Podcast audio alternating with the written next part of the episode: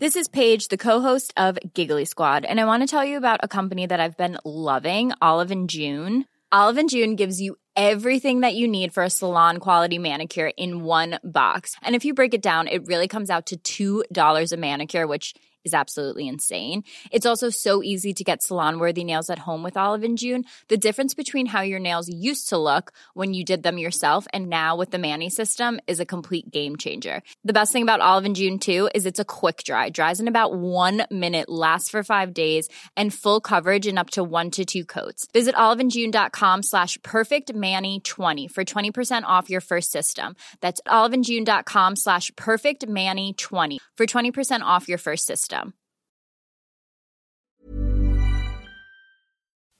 Bienvenue dans le neuvième épisode de The Raccoon Club, le club de ceux qui aiment les histoires, et les raccoons, mais surtout les histoires. Je vous invite à vous asseoir près de moi autour du feu qui crépite et vous laisser emporter par l'histoire que vous allez entendre. Il y a 9 ans, le 15 avril 2012, je publie sur YouTube ma toute première vidéo intitulée Les jeux de société. Je vis à Toulouse chez ma mère et quelques semaines plus tard, on me propose d'être l'une des invitées d'une émission diffusée sur Internet, Jeune Talent TV. Je monte donc à la capitale, un peu fébrile, syndrome de l'imposteur en poche, pour participer à cette émission. Sur place, je rencontre deux autres jeunes talents qui participent eux aussi à l'interview. L'un débute sur scène avec Jean-Marc, sa marionnette, et s'appelle Jeff Panaclock. Le second, déjà bien habitué à la scène, participe régulièrement à l'émission pour y faire des tours de mentalisme. Il s'appelle Fabien Licard. Je ne connaissais aucun des deux, mais le courant passe bien. J'ai le cœur qui bat vite, on rigole, on discute, l'émission passe à toute vitesse et nos chemins se séparent à la sortie d'une bouche de métro. Quelques années plus tard, j'assiste à l'explosion des carrières des deux.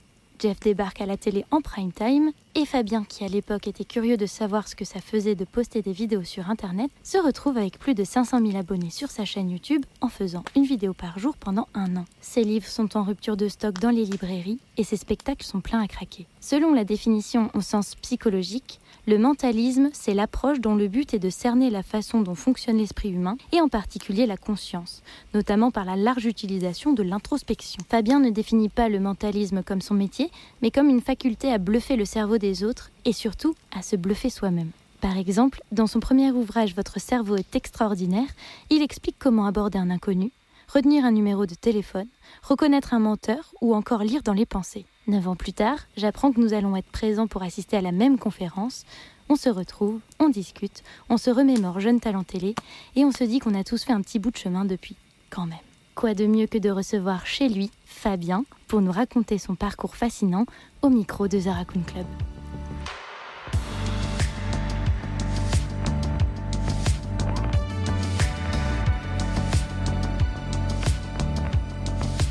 Aujourd'hui, on se retrouve pour un épisode un petit peu étrange puisque je ne suis pas chez moi. Pour la première fois, je me déplace à domicile. Mais où est-elle Je suis avec Fabien Olicard. Bonjour Fabien. Bonjour, c'est incroyable que tu m'aies invité chez moi. Alors bienvenue chez toi et en plus on tourne sur ton matos. J'avais vraiment l'impression d'être venu sans rien. Et du coup, je vais te faire l'interview moi-même. En fait. voilà. Comme ça. Moi, je fais plus rien. De toute façon, on arrive au, au- à- au dixième épisode. Je, voilà, je ne fais plus rien. Euh, merci beaucoup d'avoir accepté. Alors, si je remets les choses dans leur contexte, vu que le The Raccoon Club, c'est quand même normalement, j'interviewe mes proches. Alors, toi et moi, on n'est pas exactement proches, mais on s'est rencontrés il y a très très très longtemps. Ah ouais. Et on s'est revus il n'y a pas longtemps. Et c'est vrai qu'on s'était pas revus depuis peut-être 9 ans, 9 ans ou, ou 10 ans, un truc comme ça. 8-9 ans. Je, je sais pas en quelle année c'était, mais il y a une chose qui est certaine, c'est que c'est avant 2013. C'est moi, je pense que c'était en 2012 parce que j'ai commencé en 2012 et c'était, on s'est rencontrés lors de ma toute première radio. Et toi, étais déjà, tu, tu faisais déjà euh, euh, des spectacles. Ouais. Et du coup, on, a, on avait fait une petite radio, euh, une petite radio pirate. Non, c'était une petite, une Jeune petite Talent TV. Voilà, c'était une petite émission en ligne et c'était c'était très cool. Mais moi, j'avais la, la frousse de ma vie. C'était la première fois que voilà que je faisais une radio. Toi, tu étais hyper à l'aise et on était avec Jeff Panaclock. Exactement, on faisait ça avec Jeff et, et, et toi, euh, là, a posteriori, tu dis que tu étais mal à l'aise, mais ça s'était pas vu du tout. euh. En plus, euh, oui, tu avais commencé tes vidéos, elles étaient, elles étaient vraiment très, très, très, très, très bien. Il y en avoir deux. Je pense. Mais nous, du coup, avec Jeff, on avait plutôt ce côté, euh, putain, nous, on maîtrise rien du tout sur Internet ou sur les vidéos, tu vois, on commençait juste à toucher un peu à Oh tout là ça. là. Donc nous, à l'inverse, on se disait, ah ouais, putain, il y en a qui ont un coup d'avance, quoi, t'as vu, elle est jeune, elle fait ça, c'est rythmé, c'est drôle, c'est monté, tu vois, C'est pas vrai. Non, mais non, mais vous étiez déjà hyper installé. C'est ça qui était étrange sur le moment, c'est que moi j'avais l'impression d'être l'outsider total, euh, de pas trop savoir quoi dire. Et c'est vrai que c'était le début de YouTube. Et toi, t'étais vachement plus sur scène, et Jeff aussi. Ouais. Et, euh, et du coup, je me sentais euh, en décalage parce que je me disais, mais moi, YouTube, tout le monde s'en fout. Dire, à l'époque, on savait même pas qu'on pouvait en, en vivre. Enfin, c'était une autre époque. Et du coup, je voudrais revenir un petit peu. Donc, vu que j'ai raté beaucoup d'épisodes de ta vie, je me suis dit que j'allais pas trop préparer cette interview parce que ça ne sert à rien et que j'ai envie de catch up en direct avec toi.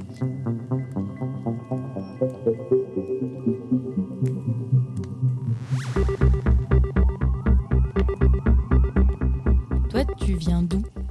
Je viens de La Rochelle, au nord de La Rochelle, un petit village de 2000 habitants qui s'appelle Marcilly. Euh, ah oui, Ils ont tenté Marseille, ils se sont dit merde, c'est déjà pris. Ouais, donc on a fait Marseille du coup. Et, euh, et, puis, euh, et puis voilà, j'adore ma ville, j'adore mon village, j'adore ma T'es né ville là-bas. Ouais, t'as ouais. fait tes études là-bas. J'ai tout fait là-bas. Euh, et d'ailleurs, j'ai mis très longtemps à devenir parisien, c'est-à-dire qu'en 2011, quand j'ai un petit appart à Paris pour jouer tout ça machin, je j'habite toujours à La Rochelle. J'ai toujours, enfin en campagne, parce que moi je suis de la campagne, j'ai toujours euh, mon petit logement en campagne, je kiffe là-bas, c'est mon adresse fiscale comme on dit, tu vois. Donc je suis Rochelais en fait. Adresse fiscale. et je crois que j'ai mis trois ans à le lâcher. C'était pas. Et, et la, pas troisi- semaine. la, la troisième année, j'ai calculé, j'avais passé genre 330 jours à Paris dans un truc minuscule et 30 jours à La Rochelle dans ma maison, ce qui est quand même très très con, quoi, tu vois. Et, et quand je me, je, je comprenais pas pourquoi justement mentalement j'arrivais pas à le lâcher, enfin, euh, et en fait j'ai compris, c'est que ça voulait dire que j'étais plus Rochelais. Et tu sais, il a fallu. Ah, dans sa, dans bah oui, cœur, maintenant, oui. mais une fois que je me le suis dit concrètement avec des mots, je me suis dit ah ok, bon bah écoute, euh, je suis parisien. Mais encore aujourd'hui, hein, quand on me dit euh, tu viens d'où, Ah je suis oui. censé dire de Paris. Ah, mais non Et comme le gros blaireau, tous les gros blaireaux euh, qui habitent que à Paris, comme moi depuis quelques années, tu dis euh, je viens de La Rochelle, mais là j'habite à Paris en ce Ah, moment. Moi, j'ai bon, exactement euh, ça. J'habite à. Paris, mais je suis toujours Anoké. Ah, c'est ça, c'est Comme marrant. si on avait honte un peu. Ouais. Mais alors qu'il n'y a pas à avoir honte. Il n'y a pas de honte, mais par contre, il y a un attachement aux racines de, dire euh, euh, voilà, je, je- moi je suis, je, suis, je suis campagnard, je suis un bouseux. Et t'as fait quoi comme, euh, comme étude? Euh, jusqu'au bac euh, STI, qui est euh, une filière scientifique euh, technologique industrielle, génie électrotechnique, parce que je savais Tu que je ne voulais pas faire. Pourquoi ça m'étonne pas non, mais je voulais pas continuer mes études. J'ai jamais voulu faire des études longues. Je voulais apprendre, mais apprendre par moi-même, en formation, dans les bouquins, en autodidacte. Je suis pas très bien fait pour l'école, ça matche pas, tu vois. Il faut que j'apprenne à la carte, en fait, quoi. Mhm. Et euh, donc je suis allé au bac. euh, T'étais bon élève? J'étais bon élève quand je venais, ce qui était assez rare quand même, on va pas se mentir. Euh, non, mais j'ai un problème avec les horaires quand je, quand je les trouve pas justifiés.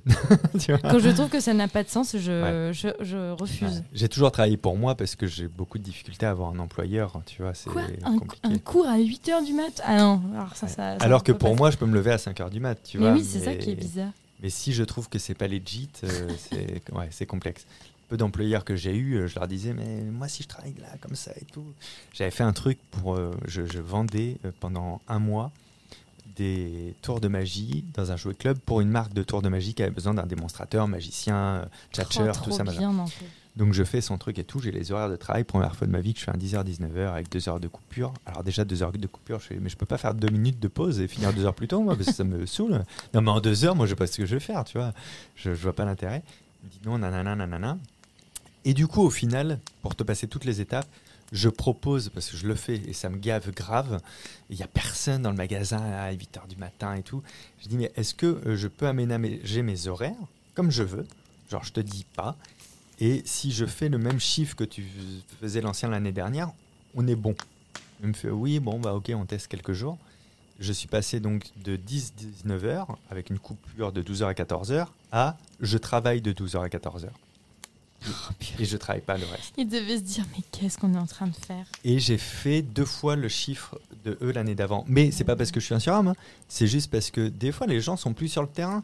Et en fait, moi sur le terrain, j'ai vu que c'est de midi à 14h qu'il y avait le plus de monde et que ça cartonnait et que c'est pas, fallait pas que je sois en pause, fallait que je fasse là. Et du coup, en deux heures, je faisais ce que euh, deux fois ce qu'ils faisaient eux l'année d'avant en, en six heures, tu vois. Donc, euh, donc c'est pour ça que quand je te parle des horaires injustifiés, c'est vraiment ça, quoi. Ça me. Est-ce que c'est pas aussi un peu très français, ce truc de d'horaire, Ah oui, euh, tu si. vois, genre fixe, très très Mais si. fixe. euh. Si, si, si, si. Le, le- le côté la- le travail à la tâche est beaucoup plus anglo-saxon, tu vois. D'ailleurs, on va pas te dire euh, euh, il te faut combien de temps pour faire le projet et combien tu prends en taux horaire. On te dit euh, voilà, il y a tel projet, tu me prendrais combien pour le faire et toi, tu. À toi de faire ton estimation de- et de voilà voir. ouais ouais et c'est plus intéressant en vrai de fonctionner comme ça parce que en plus ça t'enlève le côté de ouais il va pas assez vite il fait ça il traînasse ou machin ou Alors que ceci ou cela tu vois euh, aménage son temps un peu comme c'est ça, tu vois. Et, euh, et, et encore plus quand tu fais des choses qui s'approchent du créatif ou de l'artistique. C'est très compliqué de, de- gérer son temps de ce côté-là.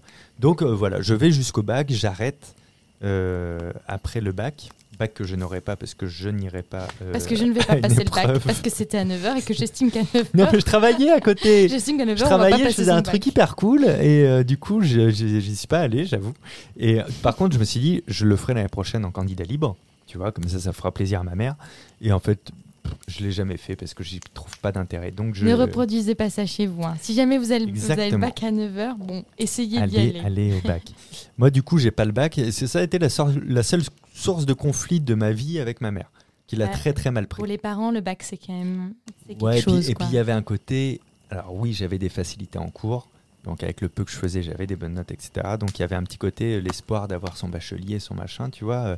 Euh, parce que mon frère et ma soeur a fait, des, BEP ou des trucs comme ça. Et donc ma mère, voilà, il y avait un petit kiff d'ego. euh, et donc son seul espoir qui fait n'importe quoi, selon elle. Donc ça, c'était une source de conflit. Source de conflit qui s'est résolue il y a quelques années, euh, quand vraiment j'ai remis le truc sur la table en disant T'as vu mes livres? Ils sont étudiés à la fac. Voilà, c'est pas mal pour quelqu'un qui a pas trop le bac quand même. euh, la boucle est bouclée. Ouais, il y avait un peu d'ego là aussi, tu vois, dans cette phrase, mais ça, ça c'était pas que de l'ego. Il y avait un côté, ça me tenait à cœur de dire, regarde, c'est pas, il y a pas que l'étiquette.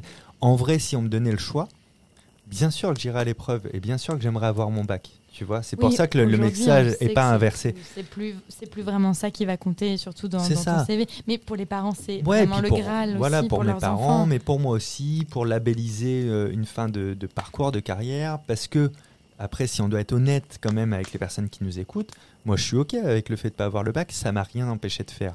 Mais par contre, c'est depuis euh, deux ans, un an et demi, que je dis publiquement que j'ai pas mon bac. Donc Ah, il y a bien une honte véhiculée quand même pendant cette, des euh, années, tu vois. Bah, moi, je j'ai pas le bac non plus. Euh, et j'ai mis très très longtemps à assumer euh, euh, parce que quand on me disait et toi t'es allé au lycée où? Moi j'ai Hmm. pas enfin j'ai fait un, un BEP enfin j'étais graphiste j'étais graphiste donc j'avais beaucoup de mal à le dire parce que je suis rentrée très vite dans le monde Ouais. du, travail et je comprends exactement ce que tu dis et même encore aujourd'hui j'ai du mal à le dire Ah oui, bah oui, oui, non mais c'est normal. Mais en fait, moi, ça s'est débloqué quand j'ai écrit le bouquin Le bonheur est caché dans un coin de votre cerveau.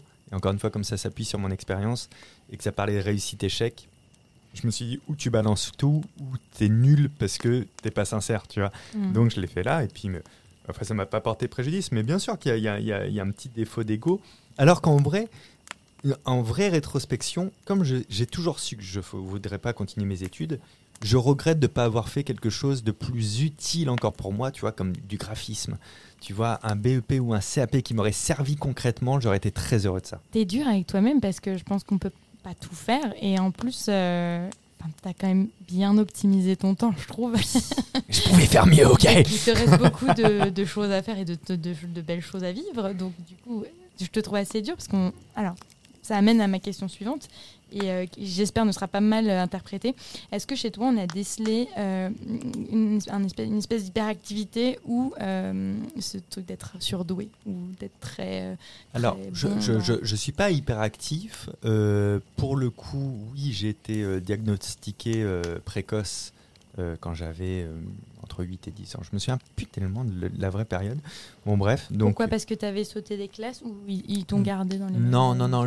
alors pour le coup, j'ai eu des parents assez cool qui n'ont pas voulu que je saute une classe parce que je voulais pas sauter de classe et ça, ça j'en suis très heureux parce que j'aurais été assez inadapté socialement, je pense. Tu Mm. vois, moi, je j'avais pas les épaules pour euh, pour ça. C'était déjà assez dur dans ma classe, donc si tu me faisais euh, avec des plus grands, ça aurait été compliqué. Euh, non, non, en fait, vraiment, question d'opportunité. Euh, ma mère a une de ses meilleures amies euh, qui emmène euh, sa fille faire un test de QI pour euh, je ne sais quelle raison chez un gars qu'elle connaît, un, psycho- un psychiatre qu'elle connaît.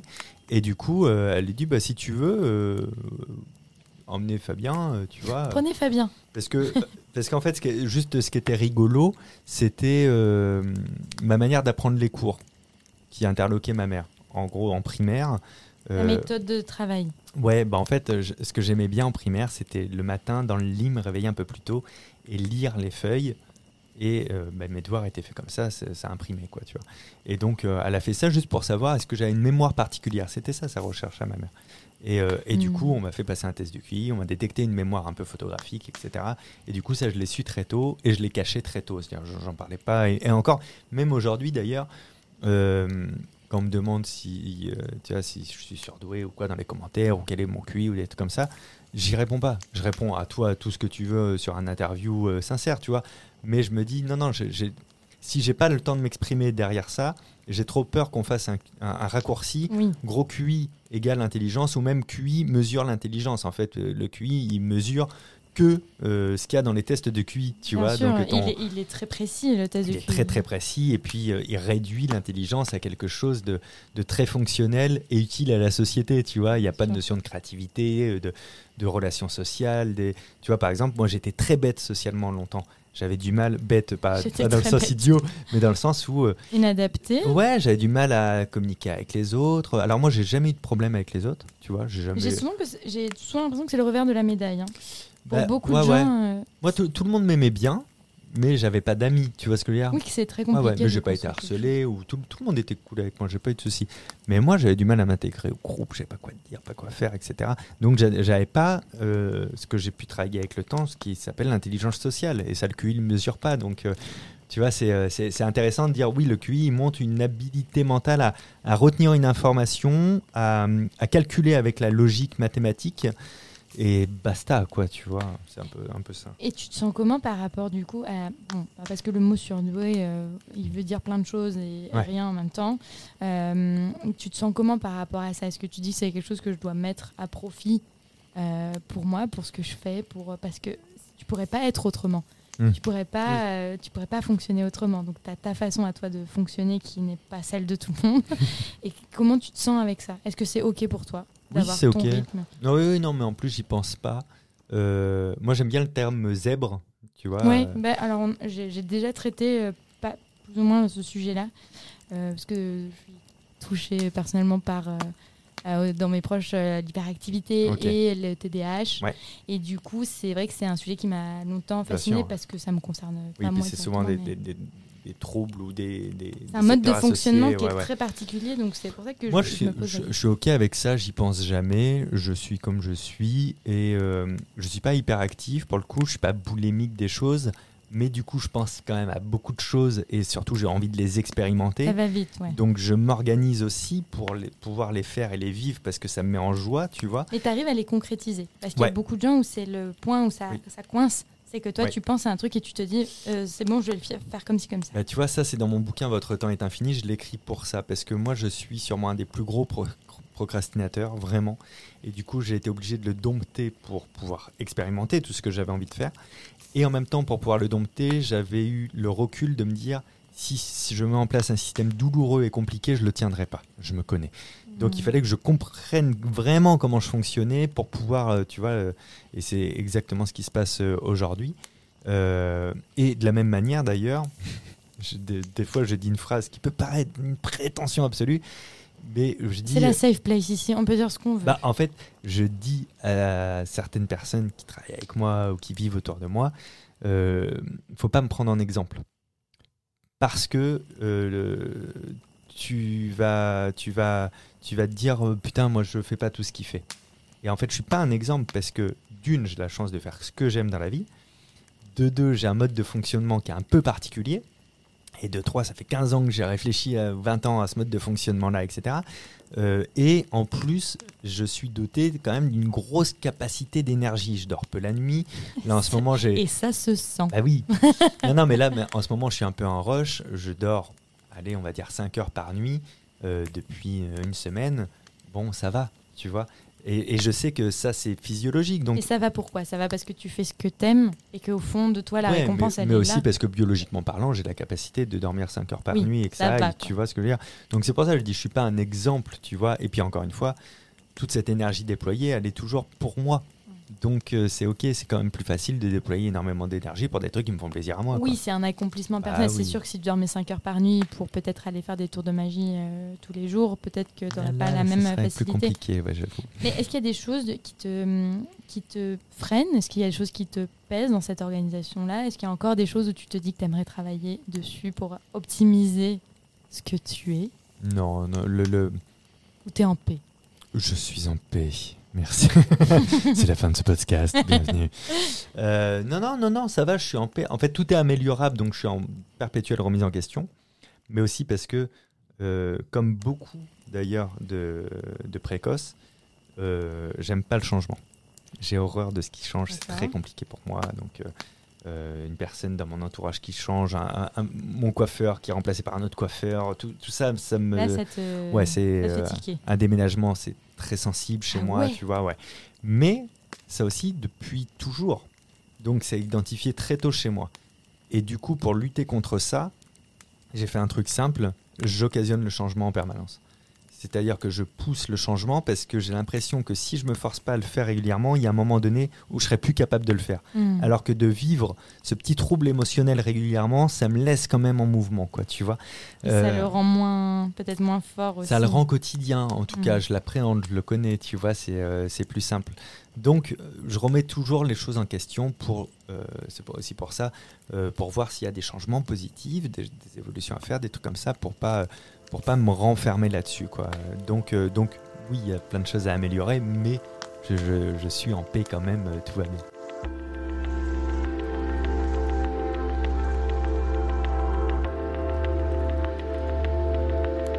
Humainement, tu te définirais comment? Parce que là, on parle euh, d'être précoce, on parle voilà, d'optimiser son temps, d'être à, à fond, parce que je te vois hyper dynamique en fait. Beaucoup d'énergie à revendre. Toi, tu te, tu te considères comment Si tu devais mettre des mots dessus? Bah, moi, dans le côté un peu défaut, je le constate quand même que je suis un peu travaillomane.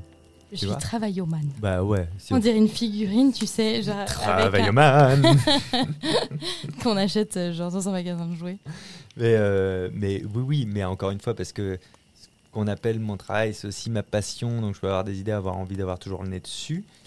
À côté de ça, je me dis, euh, c'est ok parce que je sais vraiment très bien décrocher. Ok. Et ça, je suis très content de ça. Pas fier, parce que même si au départ, ça a été une volonté de le faire, aujourd'hui, c'est naturel, tu vois. Donc ça, j'adore ça. J'adore savoir décrocher euh, de tout ça. Après, euh, euh, je me trouve... euh, euh, je, me, je me trouve assez juste euh, dans mes relations aux autres, mais assez par contre... Tiens, par contre, je me trouve très rancunier. Mais je suis Ok. OK avec ça.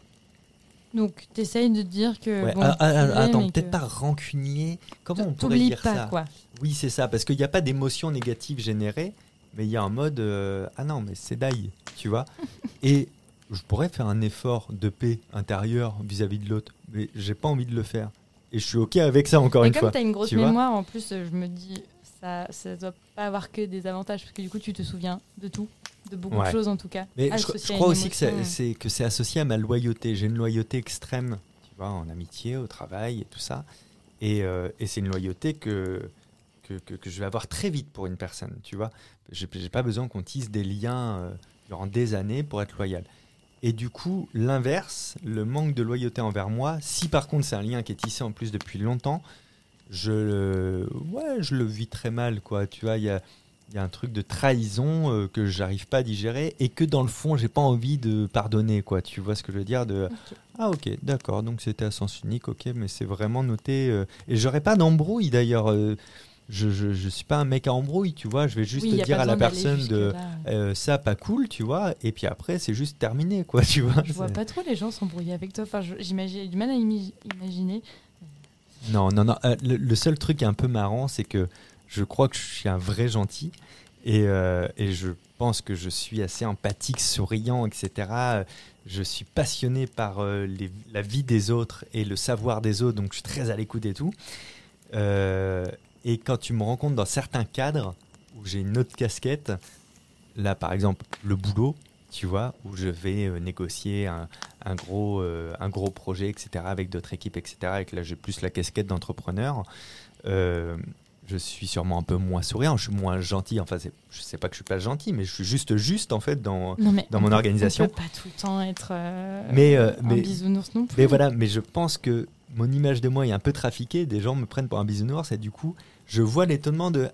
Ah oui, par contre, il est pas idiot. Ah il non, a mais vu ci, attendez, il a négocie ses a- contrats. Ah, non, mais attends, pour qui il se prend Tu vois, c'est euh, ça, c'est assez marrant de le constater relativement régulièrement. De, eh ben, vous avez vraiment pensé que j'étais un- dans ma bulle à, à 8000 vous, euh, Un ravi de la crèche. Parce qu'en fait, d'un côté, vous me prenez pour un mec intelligent, et de l'autre côté, vous attendiez à me faire passer de ces trucs de ouf. C'est quand même bizarre. Mais tu sais, c'est le problème de beaucoup de, hum, par exemple, d'idoles en général, ou d'acteurs, de chanteurs, etc. C'est qu'ils sont trop sympas dans la, Ouais. la life et tout. Et il suffit d'un moment où ils sont Ah oui, en train ouais, ouais. de parler à quelqu'un d'autre. Quelqu'un arrive, dit bonjour, est-ce que je peux avoir une photo? Ou même pas bonjour. Et il dit bah non, désolé, là, je suis en train de faire. Et là, il passe pour le plus gros connard. du monde. avait eu ça dans un resto, je me souviens. Donc c'est vrai que c'est c'est difficile de l'expliquer, mais c'est, je pense, ça arrive à beaucoup de gens, en tout cas dans notre métier en plus, c'est que parfois, bah, malheureusement, on est comme tout le monde et on a des moments où on est obligé de faire des, des choses de travail. Et c'est vrai que quand on nous prend à certains moments pour dire ah putain mais elle, elle se prend vraiment pour euh, je sais pas qui, hein. Et, euh, et c'est un peu le revers euh, de la médaille, mais mais c'est pas pour autant que, que les gens ne sont pas gentils. hein. Ne mettons pas les Non, gens mais dans c'est ça, c'est ça. C'est le, le, le- la gentillesse n'a rien à voir avec la justice d'une euh, d'une négociation, d'une conversation. Tu vois, de quand on me dit on va travailler comme ci, comme ça, quand on va travailler ensemble, dans les process de travail, je te parle pas de prix ou quoi, et que je dis alors non, pas du tout. euh, moi, je suis désolé, on m'appelle pas à n'importe quelle heure, etc. Parce que je me préserve de mon temps. Euh, si tu veux me joindre, euh, non, tu me laisses pas un message audio. Si c'est du travail, tu me fais un mail, euh, des trucs comme ça. Et qu'on dit ah mais moi je travaille pas comme ça. Je fais ok, donc on peut pas travailler ensemble. Et c'est pas grave, c'est ok parce que chacun sa vie, tu vois. Bien sûr. Ah là là, mais putain, il nous oblige au truc et tout. Mais en fait, je pensais qu'il était plus cool que ça. Mais c'est pas une question de pas être cool. C'est une question de, pour le coup, si j'arrive à faire tout ce que je fais, c'est parce que je connais mes limites Parce et, que sinon, et j'ai borduré les choses, tu vois. Et que, et que mon, mon téléphone, il est, il, est, il est quasiment tout le temps comme ça, tu sais, en ne pas déranger. Ouais. Tu vois, parce que je, je. Et que mon message répondeur, c'est une tuerie. Il calme grave. Je vais te le faire écouter. Ah. Hop, ah, nous n'avions pas de rendez-vous téléphonique prévu ensemble. Pour les livraisons, le gardien est présent de 8h à 12h30 et de 14h30 à 19h30. Ne laissez pas de message, mais privilégiez. Non mais incroyable. Alors, j'ai jamais entendu ce message avant. Donc, tu vois, t'écoutes ce message, tu Mais te dis, il est pas sympa ce mec. J'avoue, ça te calme Tu vois direct. Alors qu'en vrai, il dit que la vérité. Il dit on n'avait pas rendez-vous, donc tu es sur mon répondeur. C'est logique. Ce qui sous-entend que quand on a un rendez-vous, il n'y a pas de problème, je T'es suis dispo. disponible. Et, je... et quand je dis je suis dispo, je suis 100% dans le moment, tu vois, en termes de dispo. Euh, les livraisons, c'est de telle heure à telle heure si tu jamais été un livreur. Et me laisse pas de message. Et encore moins un message où tu vas me dire rappelle-moi, parce que ça me donne aucune info. Donc Oh là envoie-moi un mail, tu me dis ce que tu voulais. Et si je peux pas te répondre par mail, si on a besoin de s'appeler, on se cale un rendez-vous et c'est ok, tu Mais vois. je trouve ça génial. Mais Je ça fait gagner un temps. C'est ce que personne n'ose faire. Voilà. Ben je moi, pense que tu dois, le être, faire tu dois être le seul à le faire. Et c'est- génial parce qu'en fait, ça fait gagner- du temps à tout le monde. Ah ben oui, oui, oui. Parce que moi, tu, tu veux la blague de l'année. Regardons mon nombre d'appels manqués. Ah merde, j'ai changé de téléphone. J'avais genre 99 appels manqués et genre 5000 mails euh, Ah oui. non lus. Bah oui. Euh, parce que je n'arrive pas à m'organiser et je pense que ça, par exemple, ça m'aurait aidé et je suis incapable de le faire. Et tu vois, quand tu reçois ça, d'expérience, les personnes qui le reçoivent, si elles me connaissent pas du tout, elles se disent en fait, c'est un gros relou, Olicard, c'est pas un mec gentil. Mais du coup, comme il y a une procédure, ils la suivent en se disant Ah, Putain, il fait chier à faire son truc. Sauf qu'une fois qu'ils intègrent ma manière de faire, donc ils m'envoient un mail précis en me disant pourquoi ils voulaient me joindre et tout, ils voient la réactivité qu'il y a derrière et l'engagement qu'il y a derrière, tu vois, de, tu vois. Parce que, mine de rien, on a un métier de contact, toi et moi, on rencontre plein de personnes. Moi, il y a plein de personnes que je rencontre pour faire des projets super cool, et c'est génial. Par contre, c'est sûr qu'on n'est pas obligé de se raconter nos vacances et nos machins et tout.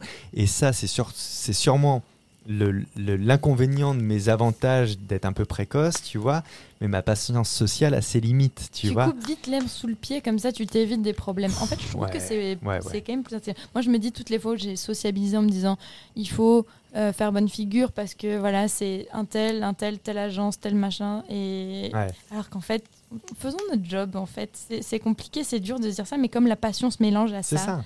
on a envie d'être au top du On top. pas, on n'a pas besoin d'être amis avec tout le monde. Par contre, on peut être très cool avec tout le monde. Mais tu sais, quand, quand- pendant un temps, je voyais, j'ai beaucoup, beaucoup à l'étranger, j'ai beaucoup travaillé avec les anglo-saxons, et j'étais très étonné d'un truc.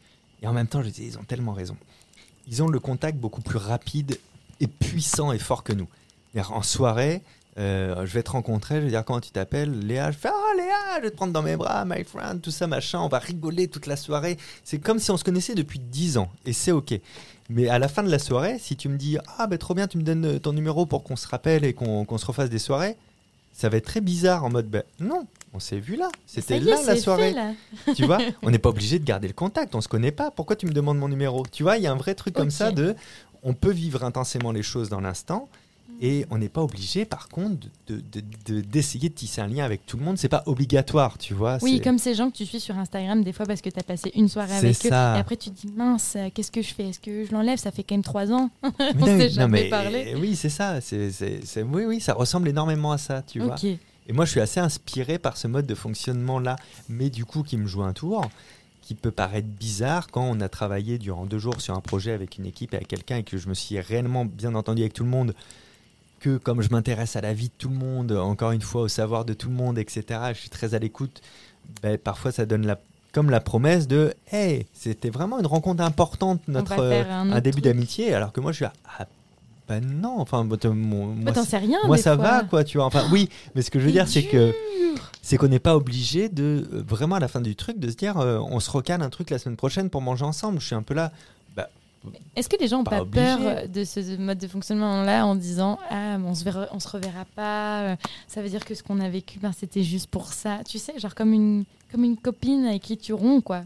Bah, en fait je, je, je crois pas je, je crois que ce que je dis là je le dis un peu mal dans le genre où il y a évidemment des moments où il y a une vraie rencontre un vrai match des choses très simples tu vois toi et moi c'est très simple quand on s'est vu euh, en 2012 c'était facile on s'est revu j'étais refait de te revoir on se propose le truc on va le faire Oui, le hasard fait. et voilà, aussi et j'aurais toujours, euh, peut-être toujours du plaisir à, à se voir. Par contre, il y a des personnes que tu rencontres sur un événement de la même manière, on passe une soirée cool, où euh, tu vois que la personne, elle te propose de se revoir ou de boire un verre, mais qu'elle-même n'y croit pas trop, Oui. c'est pas son envie de base, tu vois.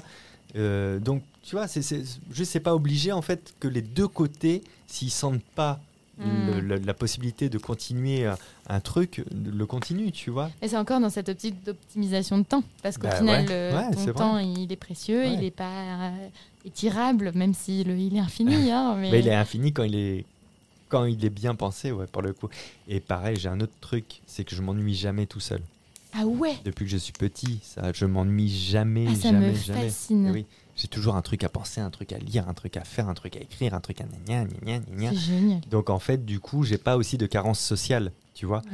Euh, pour le coup, les- il y a des personnes avec qui j'ai vécu en couple, euh, ça les pesait beaucoup, tu vois, parce que je n'organisais jamais de soirée. Ou voilà. Donc euh, elles avaient en charge de si de voir Si du monde, de l'organiser. ouais. Et, et là, par contre, je comprends que ça puisse être très chiant et des fois, je m'en voulais de pas me forcer à me dire Ah, putain, mais pense-y, quoi, tu vois. Mais le truc, c'est que moi, je, ouais, je m'ennuie pas. Du coup, il n'y a pas de. J'adore avec les, avec les autres, j'adore les moments qu'on partage, mais du coup, il n'y a pas de manque si ça se fait pas. euh, Mm. J'ai pas été traumatisé par le confinement, quoi, tu vois. Ok, non mais c'est hyper intéressant puisque c'est- justement beaucoup de gens et la majorité je pense que c'est l'inverse. Du coup, si jamais si pas toi le moteur des relations amicales que tu as, est-ce que c'est pas handicapant? Est-ce que les autres se disent OK, je prends le relais Ça va bien se Bah, passer? en fait, les, les- les amis que je garde longtemps dans le temps, c'est des amis qui euh, ont, ont compris ça et ont la gentillesse de pas m'en vouloir. Hmm. C'est-à-dire qu'ils savent que si je les appelle pas, c'est pas du tout que je les aime pas ou quoi, ok, c'est que. Et qu'il suffit vraiment de m'envoyer un texto, de m'appeler, je vais les appeler, on va se voir, tu vois. Mais que ça va pas percuter, que je vais pas avoir un temps passé, tu vois. Et, euh, et donc, il y en a qui le comprennent, il y en a qui ne le comprennent pas. Et c'est ok aussi, parce qu'ils sont pas censés aimer ce mode de fonctionnement. je pourrais aussi l'améliorer. J'y arrive pas. Est-ce que j'en ai vraiment envie Je sais pas. Donc, Exactement, si tu tu n'en as pas envie. quel Donc, euh, donc en tout cas, ceux qui, euh, qui n'ont pas aimé ça chez moi et qui ont arrêté de me voir à cause de ça, je les comprends tout à fait. Tu vois, je me dis, bah, à leur place, euh, euh, relou d'avoir un pote comme ça. Tu vois. Donc, donc c'est tout, tout ça fait que après, ouais, il y a, y a- il y a une population de personnes qui sont ok et qui sont capables de t'envoyer un texto de gros blaireau. Tu m'as pas.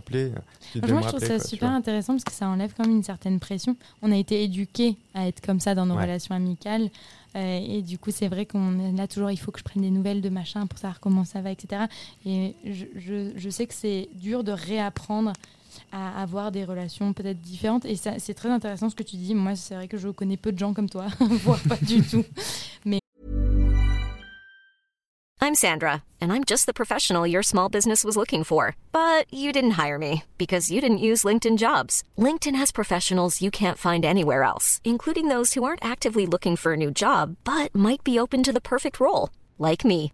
In a given month, over 70% of LinkedIn users don't visit other leading job sites. So if you're not looking on LinkedIn, you'll miss out on great candidates like Sandra. Start hiring professionals like a professional. Post your free job on linkedin.com/people today.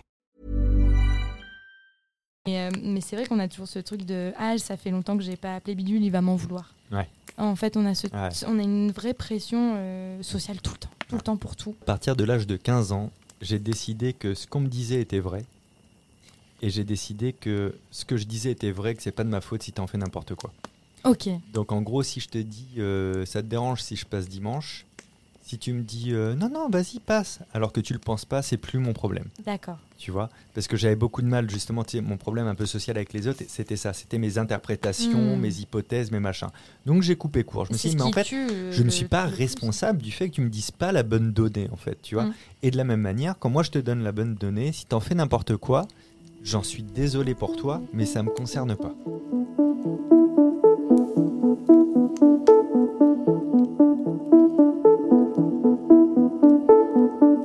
J'aimerais qu'on revienne un petit peu sur euh, ce moment où on s'est rencontrés pour la première fois. On s'est euh, très bien entendu, c'était très cool, j'ai trouvé ce que tu faisais très cool.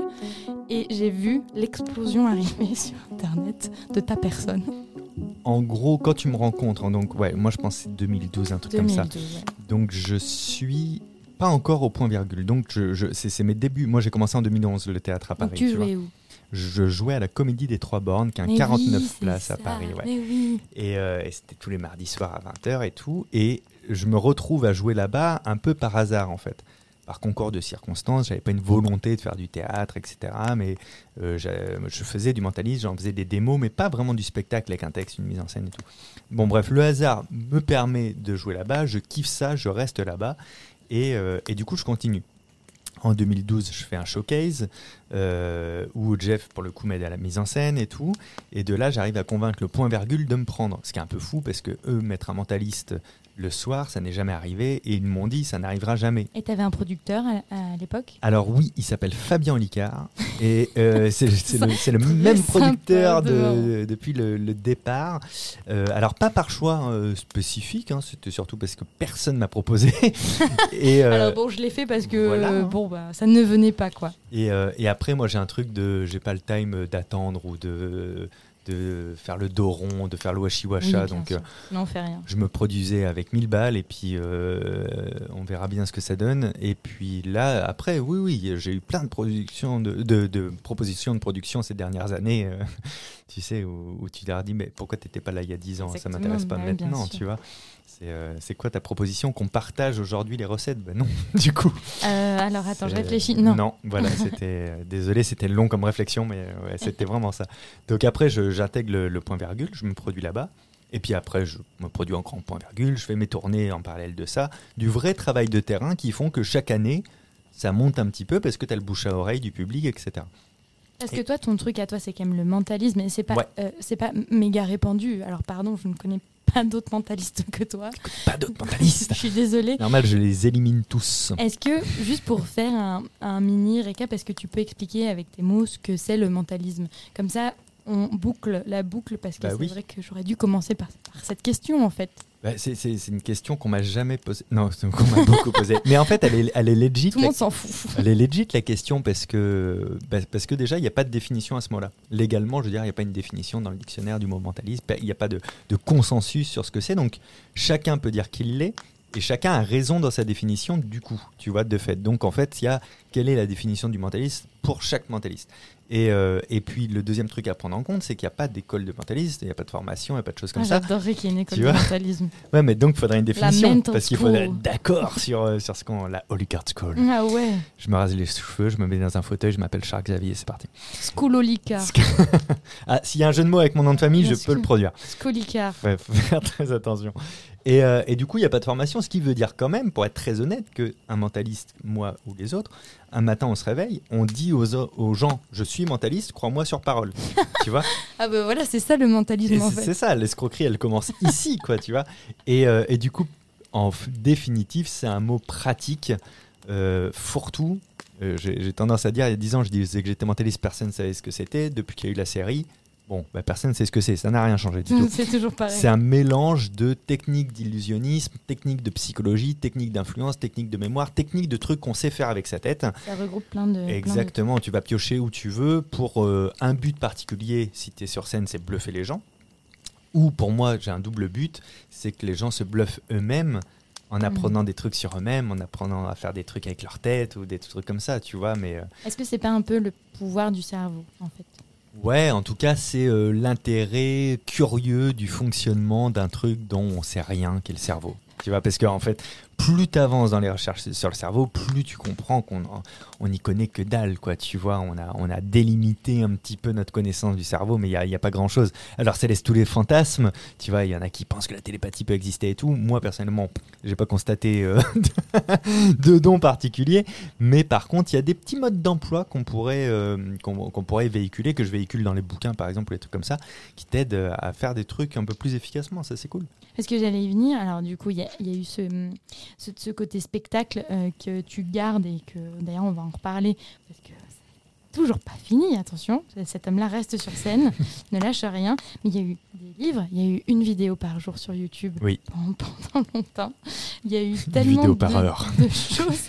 En fait, peu importe où j'allais, j'avais l'impression qu'on me parlait de toi. Genre, un jour, je suis allée dans une maison d'édition, on fait Ah oui, nous, on a fait les livres de Fabien Olicard. J'étais Ah, mais cet homme est partout, mais laissez-moi. Et, euh, et je me suis rendu compte à quel point c'était chouette parce que c'était inédit dans le paysage, euh, en tout cas YouTube français.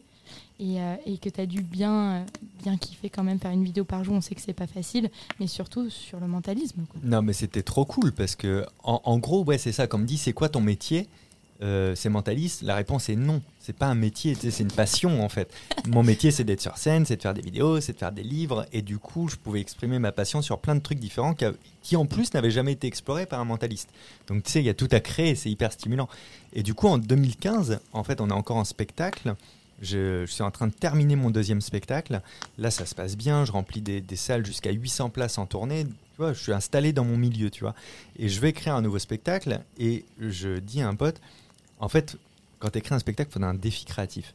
Et je lui dis, le mec malin, il fait une vidéo par jour pendant un an sur YouTube.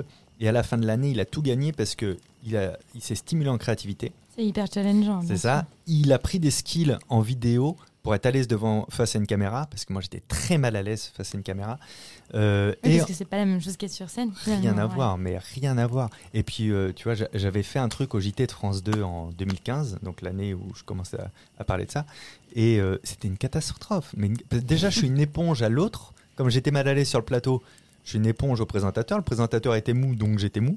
Tu vois Et puis, euh, non, je sais pas faire, quoi, tu vois C'est pas grave, on a tous nos casseroles en ah, télé, t'inquiète pas. c'était- terrible. Et, euh, et puis après, euh, et je lui dis, et en plus de ça, tu, tu prends des skills en montage vidéo, etc. Et Bien je crois que c'est bien d'être autonome. Et je lui dis, et cerise sur le gâteau, t'es pas à l'abri d'avoir une petite audience d'ici la fin de l'année. Mais c'est hyper crevant. Enfin, Ouais. une, vidéo par jour, c'est quand même. Bah, du coup, lui, il me dit, bah fais-le. Je dis, tu rigoles, j'aurai jamais le temps, je sais pas monter, c'est trop compliqué, j'ai trop de choses à faire dans la vie. Et du coup, ça me reste en tête et je me dis, putain, peut-être je touche du doigt la bonne idée, je le fais Mhm. pas et j'ai envie de le faire, tu sais. Donc je le fais. mais sans éliminer quoi que ce soit de ma vie. Donc je le rajoute, ce bloc-là. Donc ça veut dire que tous les matins, c'est lever à 6 ou 7 heures du mat pour euh, réussir à faire ça en plus du reste. Sur Euh, des thèmes différents tous sur les des jours. thèmes différents. Mais euh, tu sais, tout le monde euh, m'a dit Ouais, t'avais des idées d'avance et tout. Tu parles. Le matin, je me réveillais dans le lit, j'avais les fesses qui tremblaient euh, de peur, mais vraiment, je ressentais les de la peur. qui faisaient bravo. Exact, elle faisait avec ce bruit exactement précis. Et je me levais pas tant que j'avais pas mon idée de base de Mm. vidéo. Et dès que je l'avais, je me levais, j'écrivais, je tournais, je montais. Enfin, j'écrivais, j'écrivais des points par point, quoi, tu vois. Mais ça pouvait être quoi, par exemple, comme thème? Ça pouvait être euh, détecter comment quelqu'un ment, tu vois. Alors du coup, c'est un. Est-ce que c'est un sujet que, par exemple, tu maîtrisais déjà Ouais. à l'avance Ou alors, Euh, je tu me te suis- lèves, non, tu non, dis, je- allez, je... je vais lire deux trois trucs quand même pour être Franchement, sûr. à 80%, je me suis appuyé sur mes acquis. C'est pour ça que j'ai pu le faire. Parce que j'avais une grosse expérience d'accumuler en termes de savoir. Et je fact-checkais juste avant de parler si j'avais des doutes pour pas te raconter de conneries et tout. Et donc, je fais le truc. J'adore ça. Ça me fait écrire mon nouveau spectacle en même temps. Et je me dis, euh, j'espère sincèrement, au fond de moi, avoir au moins 12 000 abonnés avant la fin de l'année. Parce Tu que t'étais fix- t'étais fixé un objectif quand même. pas un objectif, mais en, en mode c'est quoi le ok c'est cool. C'est bien d'avoir un, Ouais. un but. Tu vois, le ok c'est cool, c'était 12 000 parce que je m'étais dit ça fait 1000 abonnés par mois sur 12 mois. Ça me paraît pas inatteignable, tu vois, dans la régularité et tout machin. Mm. Sauf que ça s'est pas tout à fait passé comme ça. Pas tout à fait, non. Bah alors déjà je commence mes vidéos, j'ai euh, 100 vues par vidéo au départ. Et euh, tout- Ce qui est déjà pas mal parce que Non, commencer sur. YouTube, c'est une tannée. En fait, tout le monde me, me disait dans mon milieu, ouais, tu perds ton temps, mais vraiment, je m'en suis pris euh, vraiment c'est des c'est ridicule et tout quand même. hein. ah oui. J'étais, ah, mais 100 vues, c'est l'équivalent du point virgule rempli. Tu sais, je rationalisais en salle de spectacle. Quand j'ai eu 2000 abonnés, je me suis dit, waouh, c'est l'Olympia complet, tu vois, 2000 personnes. Mais c'est sain de faire ça. Rattrapage, lance de jungle, de jingle, pardon. Comme c'est sa table de mixage, c'est nickel. Non, alors je comprends ce que tu dis parce que euh, moi je viens d'une petite ville qui s'appelle Portet-sur-Garonne et qui fait genre 10 000 habitants. Et pour moi j'ai toujours raisonné en Portet-sur-Garonne. Ben oui, ça Et- fait combien de portées Et, ça, et voilà, ça fait, c'est sain parce que ça permet de mettre en perspective les choses. Voilà, c'était Ben oui, parce qu'on est à l'époque des gros chiffres, mais, mais, mais, euh, j'allais dire un gros mot, mais mince, c'est pas anodin, 1000 personnes. Bien tu sûr. vois, 10 000 encore moins.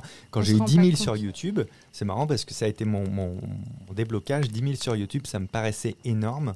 Mais et- ça l'est. Et du Enfin, coup, j'ai regardé les stats toujours. sur YouTube et sur les centaines de milliers de chaînes qu'il y avait en 2016, seuls 4000 avaient passé la barre des 10 000. C'est pour dire à quel point c'était pas euh, anodin, On quoi, se rend tu plus vois. compte, bien sûr. Ouais, ouais. Et, euh, et puis, bah, après, tout s'emballe malgré moi, mais tant mieux. Mais moi, je pensais jamais que mon contenu pouvait intéresser euh, plus de 10 000 personnes. Et à la fin de l'année, on finit au 31 décembre avec 250 000 euh, abonnés. C'est euh, ça qui est fou. fou. hein. C'est ça qui est fou en fait. On, on parle de la régularité souvent. Bon, on va pas se faire les mentors de YouTube, hein, mais on parle de la régularité. Ouais. Mais c'est vrai, ça marche dans le sens où aussi pour soi. Je pense Ouais. que quand ça vient du cœur et Bien que sûr. on a très à cœur de partager un, un contenu bien précis. Pour moi, ça marche quoi qu'il Ouais. arrive. Et c'est pas 100 plus 100 plus 100, c'est que les gens en fait ont besoin des fois d'avoir un rendez-vous. Ouais. Et que c'est ça qui aussi fonctionne. Le, le côté rendez-vous, je suis persuadé que ça m'a bien aidé. Parce que tu pouvais pas te dire. euh, tu sais, si tu t'ennuyais, tu. Forcément, tu disais Ah, bah, il y a la vidéo de Licard à 17h. Parce que tu sais que c'est tous les jours. Il n'y a pas de. Tu vois Et que si elle te plaît moins que celle y d'avant, peut-être demain. que demain, il y en aura une. Ouais. Et même moi, ça m'a appris tout de suite à relativiser les chiffres. C'est-à-dire que je fais du contenu pour du contenu. Mais encore aujourd'hui, tu vois, j'ai des vidéos qui bident. C'est pas un souci. Tu vois, je suis pas là en train de faire Ah, les gens m'aiment plus et c'est un problème. Mais est-ce que bider c'est le mot? Parce qu'au final, est-ce que c'est pas juste qu'il y en a qui marchent mieux que d'autres? Parce non, que mais c'est ça, ça bider, trouve pas euh, son, son public. Non, mais vider, tu sais, dans, le- dans, le- dans le sens où est-ce que ça. Est-ce que, est que ta vidéo performe euh, d'une manière à ce que ton ego soit OK vis-à-vis oui, des voilà, autres tu vois? Exactement. Mais, euh, mais en fait, on, mais c'est un truc dont on parle souvent aussi avec Fanny euh, qui travaille avec moi, c'est-à-dire l'essence de point de départ des réseaux. Pourquoi tu faisais des vidéos? Parce que tu avais envie d'en faire. Pourquoi tu fais des trucs sur Insta? Parce que tu as envie d'en faire. Jamais perdre de vue ce truc de les... tout ce que ça nous amène après, quand ça amène des choses, c'est génial, tu vois, mais c'est... J'allais dire c'est rigolo, mais c'est un peu rigolo. C'est-à-dire tu, on en fait un métier, mais l'essence du point de départ, c'est toujours le kiff. Mais la scène, c'est pareil. Euh, là, au mois de décembre, je fais une grosse scène, je fais les Zéniths de Paris, donc c'est trop cool. Mais à la base, je suis content de monter sur scène, quoi qu'il arrive. D'ailleurs, après, je vais renchaîner avec euh, un, un rodage pour créer un nouveau spectacle. J'ai fait en sorte de repasser dans les cafés-théâtres de 50 places, tu vois. Donc, c'est pas. Il y a de retourner un petit Tu vois ce que je veux dire C'est pas le nombre de personnes qui va regarder ce que tu fais qui va impacter ton envie de faire ou de faire ta création. Tu vois ce que je veux dire? Après, ça peut être moteur, mais du coup, est-ce que la motivation est la bonne? Est-ce qu'on le fait pour les bonnes raisons? C'est ça, c'est la question qu'il faut se poser. Et, je pense qu'aussi, tu es, arrivé, même si en 2015, YouTube était déjà bien installé, on re- revient sur ce truc de on pouvait pas en vivre Oui. à une certaine De En toute fait, manière, oui, il n'y avait pas de business model encore. hein. je, je pense que c'était encore un peu tôt, même si on savait qu'on pouvait probablement tirer dans, Ouais. dans- dans quel- Non, mais une déjà, communauté. En, en et- 2016, un placement de produit, tu étais traité euh, de, de- de- de diable par toute la communauté, quoi. Tu vois, c'était chaud, quoi. Mais, mais c'est vrai que du coup, la notion de, de démarrage, elle est différente Oui, parce qu'aujourd'hui, on sait qu'on peut gagner de l'argent avec YouTube, etc. Je dis pas que avant c'était mieux, pas du tout. Je dis juste que du coup, la motivation, elle était un tout petit ça. peu différente et que et que ça venait vraiment d'une envie de partager une, une passion ou Ouais.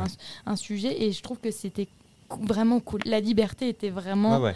à 100%. Ça rentre, en fait, ça rentrait pas dans ton faisceau de décision Ouais. le fait de pouvoir potentiellement gagner de l'argent avec. Quoi qu'il arrive, Oui. c'était non. Non, t'allais en dépenser pour acheter une caméra déjà, tu vois. Et- mais, mais C'était bien sûr, on ça. a tous fait ça. Je pense que je parle au nom de tout le monde. On a tous acheté du matériel grâce à nos Bah premières ouais. vidéos et encore.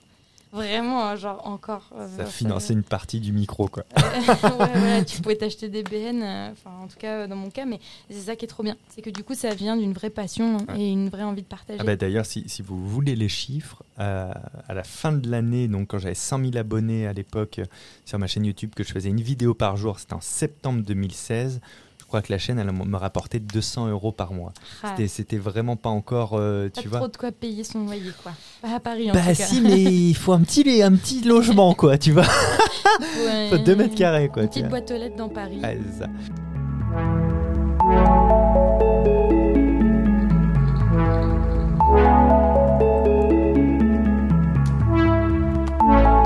Et pour la FAQ, la fameuse FAQ, Ah, mais que tout le monde attend toujours. les 30 000 abonnés, j'ai une question d'un gars qui me dit est-ce que tu vas écrire un livre euh, sur le mentalisme, le cerveau et tout? Et donc je réponds à la caméra écoute, euh, j'adorais, moi je suis autodidacte, j'ai tout appris par les livres, j'adorais, c'est un projet de longue date en, en tête, mais voilà, je n'ai pas de contact dans l'édition, si vous êtes éditeur, contactez-moi. Et là, si tu as deux secondes, je te raconte le délire. Bien sûr, on a complètement deux secondes. Je reçois un mail. Et dans ce mail, il y a marqué Salut, euh, je m'appelle Anthony par exemple. Mais je me rappelle de cette histoire, mais On vous la donne pour vous, pour Oui. vous public. Je, je m'appelle Anthony, euh, voilà euh, le mail de quelqu'un qui travaille dans une maison d'édition, euh, contacte-le euh, et tu pourras faire un livre. Moi, je réécris à ce- euh, cet Anthony, je lui dis euh, merci Anthony, merci beaucoup. Qui es-tu? Qui est cette personne dont tu me donnes le contact? Qui êtes-vous et, que que- faites-vous dans et ma quelle chambre? est la relation entre vous deux? Tu vois, histoire de dire, qu'est-ce que je dis à, À ce qui mec moi, j'écris, tu vois, bien voilà. Anthony lui dit Oui, bah, bien sûr, j'ai Anthony, je suis Anthony, j'ai 14 ans. voilà, commence mal. Euh, ça, c'est le père euh, d'un de mes copains euh, qui travaille dans la comptabilité d'une maison d'édition. Tu te dis, tiens, c'est mal barré quand Bah, même. non, mais on est pas mal quand même. Je veux dire, on arrive, on atterrit au bon endroit. Ouais, mais toi, est-ce que à tu te, tu te vois écrire un mail? Bah, Enfin, du coup, j'ai écrit À mail. hein. l'époque, ça me paraît censé. Enfin, Moi, moi, je me dis rien à perdre. Balèque, tu exactement. vois. Donc j'écris un mail au gars et je me souviens que mon mail, ça commence par Bonjour, euh, il y a de fortes chances que vous ne soyez pas la bonne personne, mais je vous explique. Je m'appelle Fabien Licard, euh, ah, je fais de la scène, tout ça machin, j'ai un projet de livre, etc. J'en ai parlé dans une vidéo et un garçon appelé Anthony qui a 14 ans, qui apparemment est l'un des amis de votre fils, m'a donné le mail en me disant de vous contacter, mais je crois que vous travaillez en comptabilité. Enfin bon, bref, je pose ça là au cas où, si jamais. Bien sûr. Et il m'envoie un mail génial. Il me fait Mais oui, tout à fait, c'est moi qui ai dit à Anthony euh, que c'était OK. sûr, Et en fait, euh, il connaissait mes vidéos, il kiffait. Et euh, lui avait des bons termes avec une éditrice dans la maison d'édition. Et qui s'est dit ça, ça devrait vraiment la botter, quoi, tu vois. Et donc, je rencontre cette éditrice, ça la botte, on signe. Et en fait, quand mon livre est sorti, il est sorti là où les youtubeurs commençaient à faire des livres. Moi, j'avais 500 000 abonnés, donc tout le monde se disait Ouais, bah, c'est parce qu'il a ça qu'il sort un livre. Mais en fait, je l'ai vraiment signé à 30 000 abonnés, euh, bien en amont, etc. tu vois ce que je veux Et dire? peu importe, j'ai envie de te dire, Et quand peu bien importe, même, ouais. on, Ouais. s'en fout, quoi. Mais, euh, mais du coup, par contre, c'est vrai que quand le livre est sorti après en 2017, ben, euh, l'audience avait augmenté. Et donc, il y a eu il y a eu un gros engouement parce que ça te fait un socle de personnes qui sont intéressées par ton travail. Et, et voilà, et aujourd'hui, cinq ans après, ben, j'ai écrit cinq livres. C'est- incroyable de, de se dire que tu l'as fait à une époque où tu sais, tout était possible et tu Ouais. savais pas trop ce qui allait marcher. Et entre-temps, entre le moment où tu signes et le moment où ça sort, tu as pris des fou. centaines de milliers d'abonnés. C'est incroyable. Surtout que toi, tu as rendu, beau, ton manuscrit déjà, tout ça, tu es déjà passé sur autre chose. C'est tu trop vois. bien, comme ça, t'as pas la pression de te Rien. dire, euh, purée, combien de livres je vais Ouais. vendre. euh, parce que c'est ça aujourd'hui, on va pas se mentir, c'est le, le nerf de la guerre. Et... Ouais. Moi, j'en vendais zéro. J'étais, j'étais tu sais, de tout ce que je fais, le spectacle, les vidéos et les livres principalement. euh, ce qui me m'anime le plus, c'est quand je suis sur scène. Mais ce qui m'a le plus touché, c'est pas un souvenir de scène, c'est pas l'Olympia, c'est pas les trucs comme ça. C'est le jour où j'ai vu mon livre en librairie. Bah, C'était incroyable parce que tu vois, la scène c'est éphémère en plus. Un livre, ça reste dans le temps, quoi. C'est fou. Aujourd'hui, ce premier livre, il est dans 16 pays, il a été traduit et tout. C'est pour moi le- un, un truc de fou. C'est la plus grosse émotion et donc c'est pour ça que je te dis, j'en aurais vendu zéro. C'est pas grave, il était à la Fnac. Mais what the fuck Il y a un livre que j'ai écrit avec mes mots et avec mon nom Il dessus. y a des la gens qui veulent bien le lire. Ouais, ouais. Et surtout, il est, il est disponible dans toute la France. Tu sais, il y a un truc. euh, Bah oui, tu vois, mon spectacle, il a lieu là où je suis, côté. tu vois. Ouais, c'est Bien ça. sûr, on est toujours de l'autre côté de la Ouais. barrière. D'ailleurs, j'allais, j'allais t'en parler. Donc, euh, il y a ce premier livre qui sort, euh, qui s'appelle Votre cerveau est extraordinaire. exactement, mais il y en a eu donc quatre de plus Oui. déjà. Voilà. Alors que toi, tu joues encore euh, à, essayer de faire tes lacets avec tes chaussures. et, euh, et alors, est-ce que tu peux nous donner le, le nom des, des livres pour Oui. ceux qui ont raté? En gros, Votre cerveau est extraordinaire, c'est le livre que je voulais écrire euh, ce que, et ce qu'on attendait de moi. C'est-à-dire, c'est plein d'astuces sur le cerveau, des trucs pratiques, etc. Le deuxième, c'est Votre cerveau est définitivement extraordinaire. En gros, le premier livre, quand je veux l'écrire, mon éditeur dit c'est deux fois trop gros. Du coup, il va être deux fois trop cher parce que trop de pages. Donc, je, coupe et je fais la moitié de ce que je voulais. Donc là, je fais l'autre moitié, en fait, dans le 2. Et je mets définitivement parce que je veux que tout le monde comprenne qu'il n'y aura pas de 3 sur ce sujet. Là, j'ai mis ce que je voulais mettre. Si je faisais un 3, et c'était même pour moi, hein, pour m'obliger à pas faire un 3 parce que j'aurais fait du contenu pour faire du contenu, là, pour le coup. Donc, le troisième livre, le plus stressant de ma vie, s'appelle Votre temps est infini. J'ai une passion pour le temps, pour la gestion du temps, pas pour être plus productif, hein, pour vraiment faire ce qu'on veut de son temps.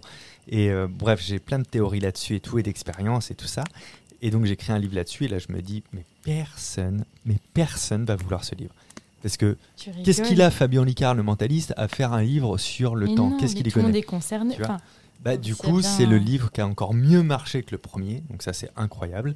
Euh, après, j'ai sorti euh, Le bonheur est caché dans un coin de votre cerveau. Donc c'est un livre plutôt sur l'échec, la réussite, le rapport à tout ça.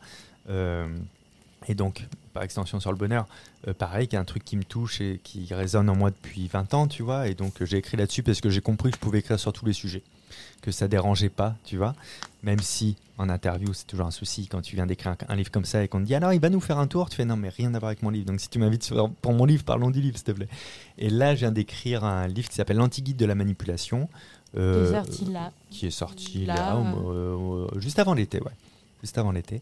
Et, euh, et qui, lui, pareil, ça fait très longtemps que je voulais écrire sur la manipulation. J'ai les cartouches pour, mais je voulais relire un peu toute la littérature que j'ai sur ce sujet en me disant est-ce que j'ai un truc à amener en plus Et en fait, le truc que j'avais amené, c'était le côté anti-guide, justement. Hmm. Pour l'instant, ce qui existait, c'est les livres sur euh, comment euh, vendre ce que tu veux à ta grand-mère Ouais, ou euh, comment ne plus te faire avoir par les gens, tu vois. Il n'y avait pas trop d'entre-deux sur, ok, on se dit qu'on se manipule tous quand on discute, du coup, partant de là, qu'est-ce qu'on peut faire pour être un peu éthique et bienveillant, quoi? Mais du coup, ces livres-là, ils sont dans la case. C'est les cases qu'on met dans les librairies perso, ouais. de, de développement personnel. Et alors que je trouve que les tiens ne rentrent pas si bien dans le développement personnel. Ouais, suivant les librairies, on va retrouver mon bouquin, alors des fois en ésotérisme, il y en a qui n'ont pas euh, compris ce qu'était le mentalisme.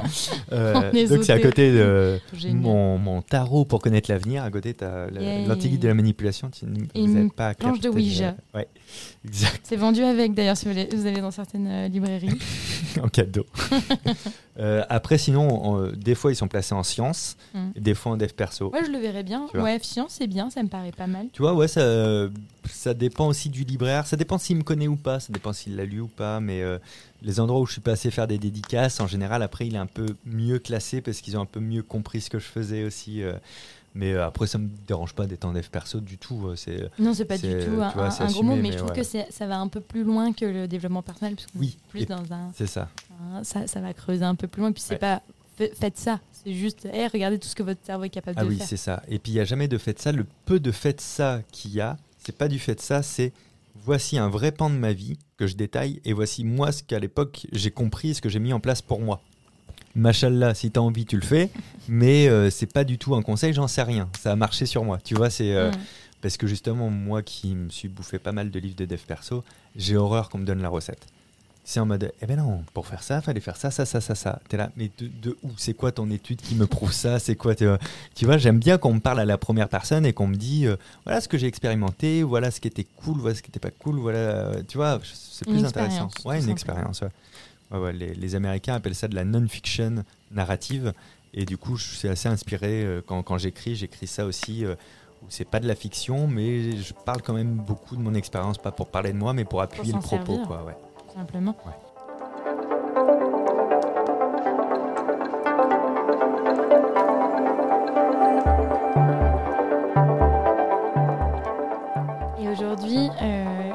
De quoi tu envie? Si on, arrive un peu à la fin de, euh, cet épisode, de quoi tu aurais envie? Comment tu vois les choses dans les années qui arrivent? Écoute, dans les années qui arrivent, je vois pas ce que je voudrais faire, parce que j'ai jamais projeté dans le temps. Par contre, je projette toujours ce que je veux pas faire, ou ce qui me paraît pas possible.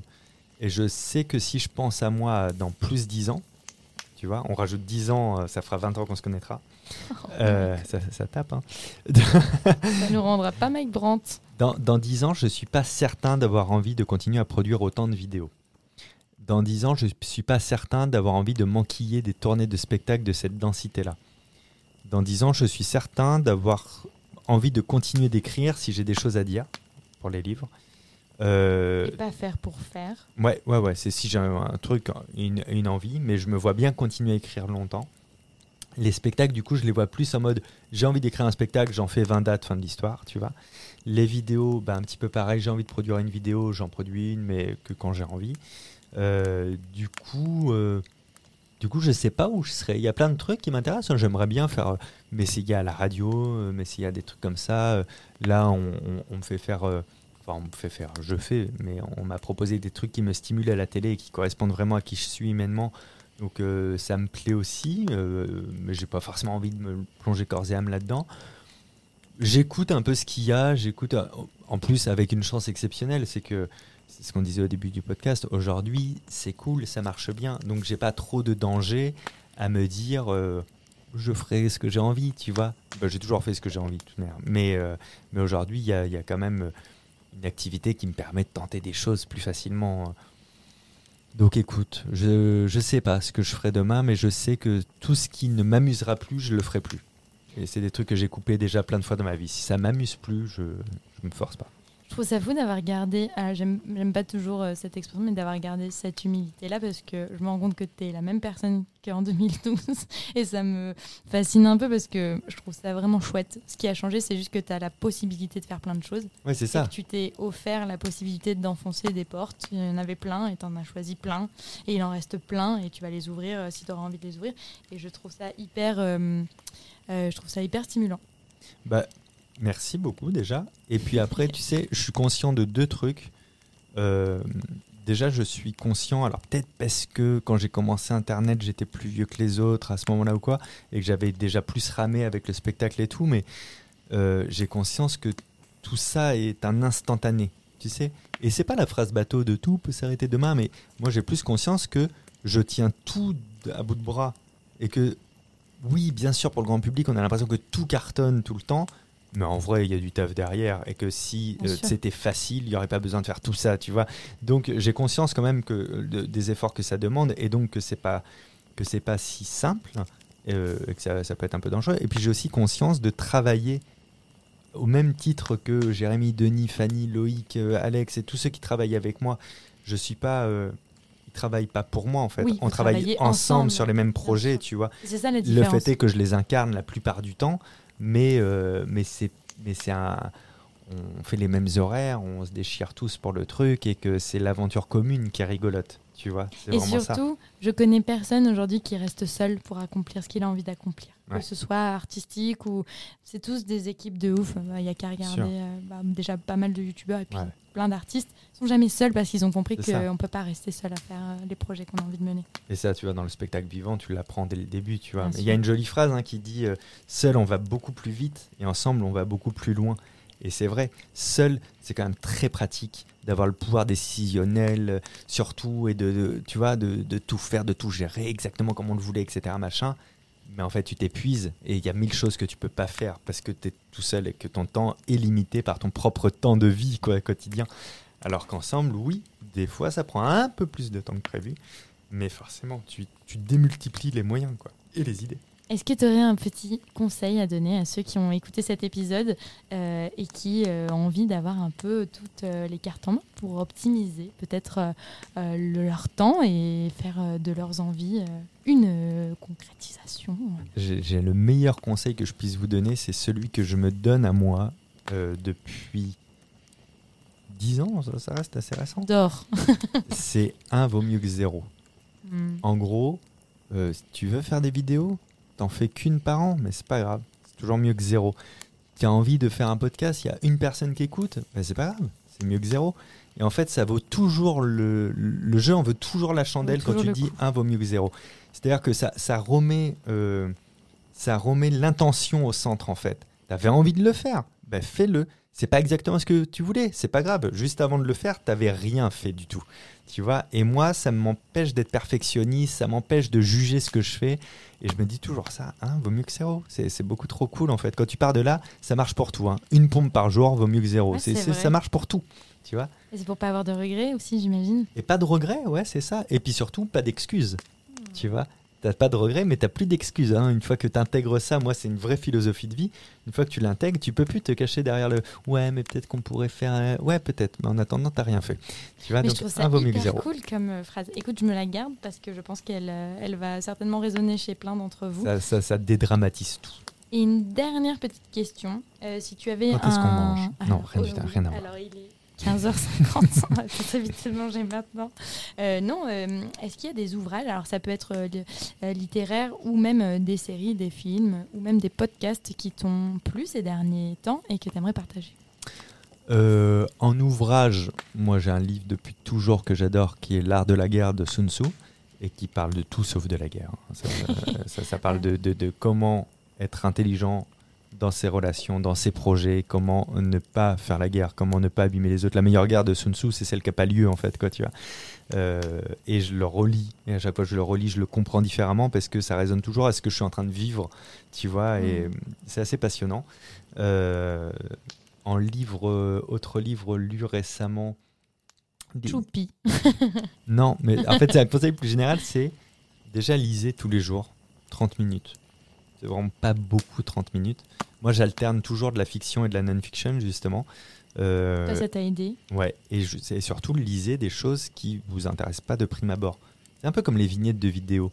En fait, euh, si tu aimes un créateur habituellement, même si la vignette et le titre te plaît pas, clique et 15 secondes, fais-toi la vie en fait, arrête de regarder que l'emballage. Et les livres, c'est pareil. Des fois, je lis des livres qui, de prime abord, je suis pas certain que ça va me plaire. Des fois, je les finis, des fois, je les finis pas, des fois, je les feuillette, mais à chaque fois, ça m'a apporté quelque chose d'autre, tu vois.